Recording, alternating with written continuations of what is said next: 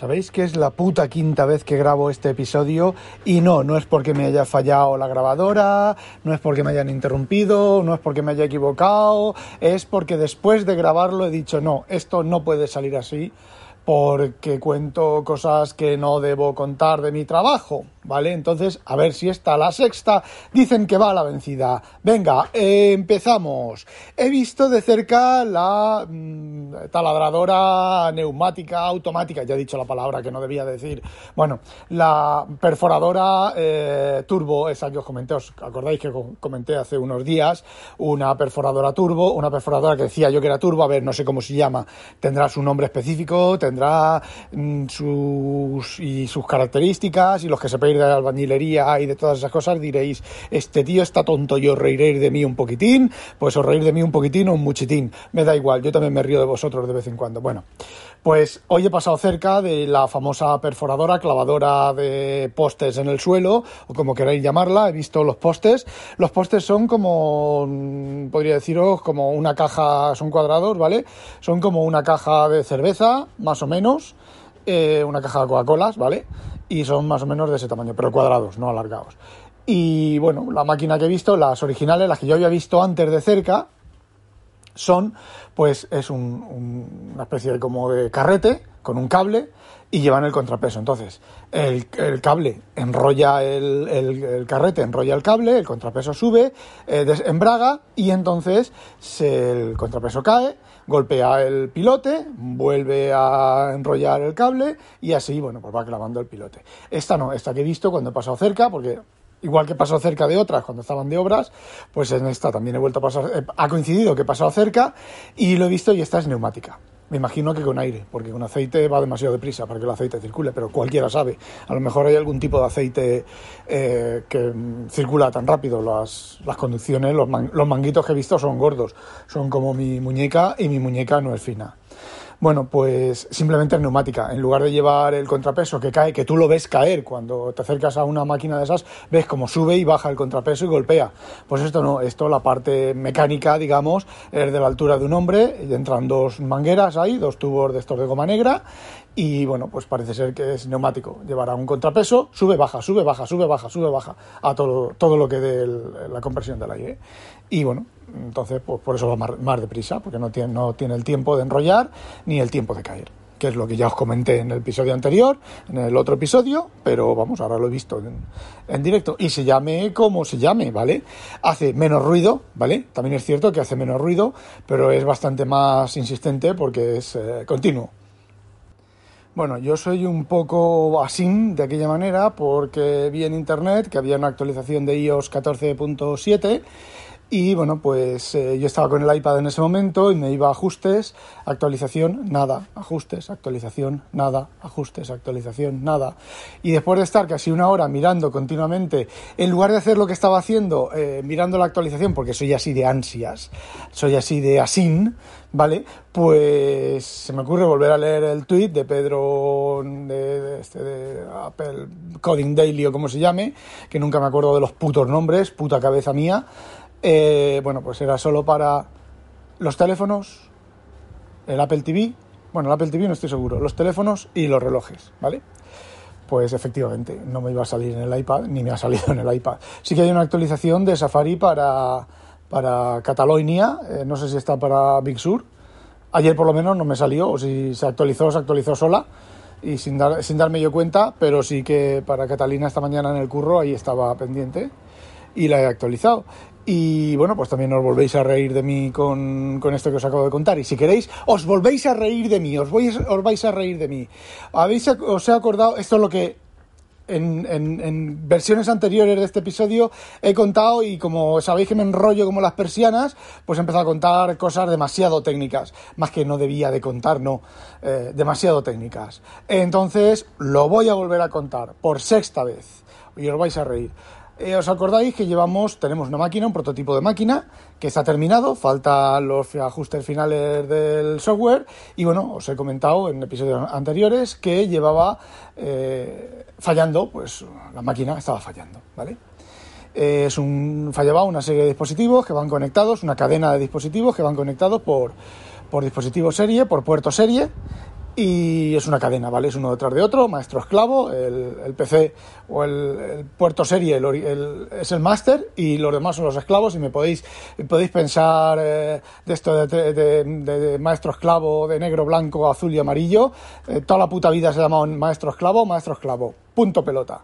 Bueno, pues es un protocolo que el maestro pregunta a un esclavo y el esclavo responde, ¿vale? Y vas en bucle preguntando a uno y a otro. Bueno. Pues es un código que yo tengo hecho desde hace muchísimo tiempo y, eh, bueno, pues eh, funciona, como ya os he dicho, así de sencillo. Yo le digo, hola, ¿cómo estás? Hola, cacharro número uno, ¿cómo estás? Y el cacharro número uno me dice, estoy así. Eh, hola, cacharro número dos, ¿cómo estás? El cacharro número dos me dice, pues estoy así. ¿Vale? Bueno, cuando alguno de esos cacharros tienen que hacer algo, se deja de preguntar a todos los demás cacharros, se le ordena a ese cacharro que realice la acción y se le va preguntando, oye, ¿cómo va? ¿Cómo va? ¿Cómo va? ¿Cómo va? Pero como son unos cacharrines bastante churrimanguis, eh, procesadores churrimanguis, bueno, pues hay veces que mientras están haciendo lo que les has dicho que hagas, no responden al puerto. Entonces, pues lo que tienes que hacer es volver a preguntar. Simplemente, o sea, tú le preguntas, ¿cómo estás? Silencio administrativo. ¿Vale? Pues pasa el tiempo de caducidad de que sabes que la documentación eh, dice, bueno, pues tiene que tardar máximo de 50 milisegundos. Pues bueno, pasan los 50 milisegundos sin respuesta, pues vuelves a preguntar, ¿cómo estás? Hasta que te responda, ¿vale? Si eh, al cabo de X tiempo no te responde, ya que se ha quedado cucú, que también suele pasar, ¿vale? Bueno, pues eh, eso evidentemente son dos funciones de bajo nivel. La primera es, entras en un bucle, se puede hacer de manera mucho más estilosa, pero al final las maneras estilosas, ya os digo yo, que este tipo de cosas terminan fallando. Lo que haces es, te creas un thread en un bucle con tus tiempos, ¿vale? tu metrónomo, de que el bucle, si, no ha, tardado menos de, digamos, una máquina de estado, ¿vale? Si ha tardado menos de lo, que, de lo que tiene el tiempo que tiene estipulado, pues la duermes ese tiempo, vuelves a arrancar y en bucle vuelves a realizar la acción, ¿vale? Bueno, pues entras en bucle y le, le preguntas, tienes una función, una llamada, un método que escribe en el puerto serie el comando. Es decir, a ver, ¿qué toca ahora? Toca eh, cómo va la operación. Pues tú componer comando de cómo va la operación, enviar comando de cómo va la operación. O sea, si enviar comando de cómo, de cómo va la operación, ok, den, esperar respuesta, analizar respuesta. Vale. ¿Qué ocurre si el método de esperar respuesta no compruebas si ha habido respuesta o no ha habido respuesta? Ah, mi hijo. Pues que el bucle continúa, ¿vale? Hay una, cosa que es de cajón, que es cuando vas al buffer de retorno, o sea, que, donde vas a rellenar lo que te ha respondido el puerto serie, el puerto serie o el protocolo que sea, ¿vale? Lo que sea, pues antes lo llenas de cero para ver si realmente eh, te ha respondido, ¿vale? Bueno, pues yo lo llenaba de ceros, pero claro, es un protocolo mm, que requiere, yo tengo un buffer especial para unas cosas especiales y el primer error era que no lo había llenado con ceros. Entonces, el buffer ese tenía el, mensaje del estado de cómo estar de realizar la operación anterior, de la operación anterior, ¿vale? es el primer error. Luego, no comprobaba, sí que lo comprobaba, pero lo asignaba a una variable que no usaba para nada. Usaba al final y digamos que si eh, recibir estado igual a recibir puerto serie, ¿vale? Eh, if estado es ok, pues hazlo. Si no es ok, pues actúa en consecuencia, ¿vale? Bueno, pues estado igual a, recibir de puerto serie. Si piticos de boina es igual a no hay error, eh, lo hago. Con lo cual estaba usando la variable, estaba asignándolo a una variable y comprobando otra variable. Sinceramente, una se llama mstate y la otra se llama eh, eh, answer, respuesta, estado de la respuesta. Status, answer, answer status. No tienen nada que ver para confundirme, comparar una con la otra y confundirme una con la otra. Bueno, pues estaba confundido y no lo veía. Lo he visto hasta que, bueno, pues hasta que lo que el bajo nivel. El bajo nivel es lo que salía y lo que entraba por el puerto serie. Y he visto que, bueno, pues preguntaba, no había respuesta, preguntaba, no había respuesta, preguntaba, no había respuesta. ¿Cómo estaba el buffer anterior? El buffer anterior era el final de la operación correcta, pues simplemente preguntaba, no había respuesta. Como el buffer anterior tenía lo de la anterior respuesta, respuesta correcta, ala, marchando que le va ayer. Cuando había respuesta, el buffer se rellenaba con la respuesta buena y, y bueno, se analizaba, ¿vale?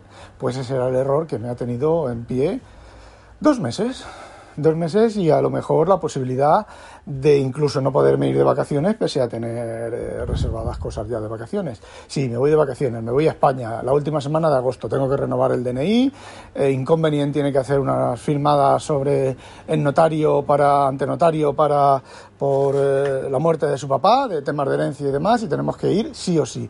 De hecho, vamos a ir en coche, aprovecho para llevar unos libros y aprovecho para traerme otros libros. ¿Y por qué la última semana de agosto? Porque es cuando me han dado cita para renovar el, DNI. Si me hubieran dado cita antes, hubiera ido antes.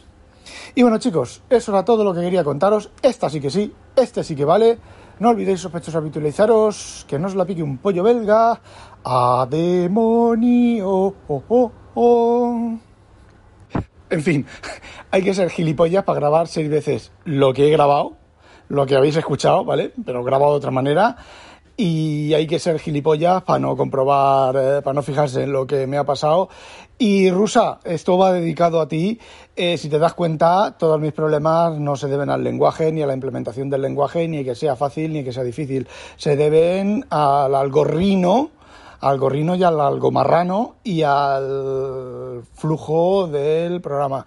Y esto te pasa en C++, te pasa en Pascal, te pasa en eh, C Sharp, te pasa en tu querido llamado Rust y te pasa en PHP y te pasa en todos los sitios. Ale, a... toma por culo. Rosa.